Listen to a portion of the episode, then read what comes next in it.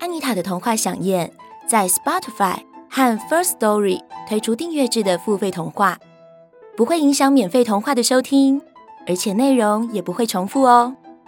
好听的故事就在安妮塔的童话饗宴。Hello，小朋友们，我是安妮塔老师。你们知道吝啬是什么意思吗？所谓的吝啬，指的就是小气的意思。今天安妮塔老师准备了一个故事要来跟大家分享，这个故事叫做《吝啬的金老爷》。某一天早上，稀里哗啦的下起了大雨，直到快中午的时候，雨慢慢停了。金老爷坐在窗户旁，望着晴朗的天空，不停的唉声叹气：“唉，真讨厌。”老天爷实在太不帮忙了。管家看着金老爷满脸烦恼的样子，问：“老爷，到底什么事情让你这么烦恼呢？”金老爷皱着眉头说：“当然烦恼啊！今天中午有一个客人要来，我本来想啊，如果大雨一直下个不停，他就不会来了，我也就可以省下一顿饭钱。谁知道现在雨却停了。”原来吝啬的金老爷烦恼的是又要花钱请客了。他愁眉苦脸的在屋里走来走去，越想越心烦。想了好一阵子，金老爷终于想出一条妙计。他把管家叫过来，悄悄的吩咐了两句，说：“哎哎，就这样，照着我的方式去准备吧。”到了中午，客人李爷爷果然来了。金老爷大声地说：“哎哎，客人来了，快把饭菜端出来，请客人吃。”只见管家小心翼翼地从厨房里端出一个加了盖的大盘子，放在饭桌上。金老爷一边客气的招呼，一边掀开盖子。李爷爷满脸笑容的往盘子里一看。大大的盘子里只有一颗水煮的鸡蛋。金老爷又把蛋切成了两半，说：“哎，来吧，我们一人一半，赶快趁热吃吧。”李爷爷看着那半颗水煮蛋，脸都僵了。金老爷发现李爷爷不太高兴，便笑眯眯地说：“哎呀，今天你能过来，我实在太高兴了。我想你一定也很高兴吧？哎，可惜的是。”你来得太早了，你要是再过两三个月才来，一定会更高兴的。李爷爷觉得很奇怪地说：“为什么这么说呢？”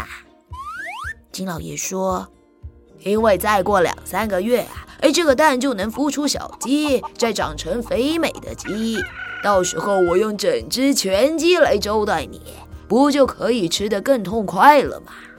他越说越得意，还忍不住哈哈大笑了起来。啊啊啊啊、李爷爷听得气得一句话都说不出来，闷闷地吃完了半个蛋就回家了。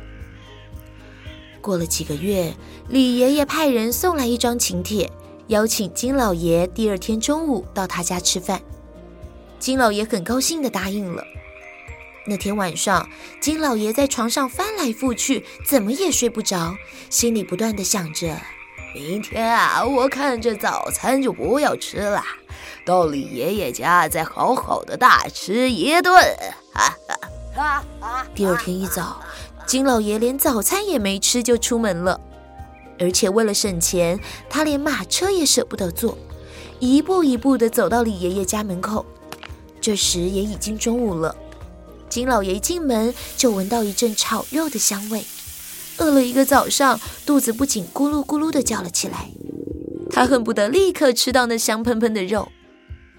可是等了好久，李爷爷都没有要吃饭的意思。金老爷饿得终于忍不住的问：“哎，老，呃，老李呀，我们什么时候吃饭呢？”李爷爷微笑的说：“哎，快了，快了。”我叫仆人为你做了一道最好吃的菜，请你再等一会儿吧。就在金老爷快要饿昏的时候，一盘热腾腾的菜终于端上桌了。金老爷吞了口口水，抓起筷子就要去夹。突然，金老爷的筷子停在半空中，他结结巴巴地说：“呃，这、这、这、这不是竹子吗？”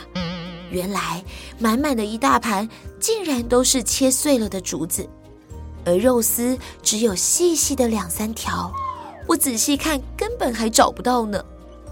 李爷爷笑着说。哎，金老爷，你真是好眼力呀！这些确实是竹子，切的这么碎，好费工呢。金老爷气得涨红脸说：“哎，你，哎，你，你，你怎么可以叫我吃竹子啊？”李爷爷说：“啊，是这样的，哎，上次我到你家去拜访，不是去的太早了吗？”而这一次你到我家，偏偏又来的太晚了。金老爷急忙问：“呃，这这这话怎么说啊？”李爷爷装出很遗憾的样子，摇头叹气说：“哎，如果你早一个月来，哎，竹笋还没长成竹子。”我就可以请你吃最新鲜可口的竹笋炒肉丝了。金老爷听了这一番话，再想想自己对李爷爷做的事，赶紧低着头，红着脸，尴尬地吃完这一顿饭。听说从此以后，金老爷吝啬的坏毛病因为这样而改变了不少呢。各位小朋友们。虽然我们平常待人不一定要非常慷慨的把自己的东西都分享给他，但是也不能像故事里的金老爷一样太过小气吝啬，这样可是会交不到朋友的哦。今天的故事就说到这边，我们下次再见喽，拜拜。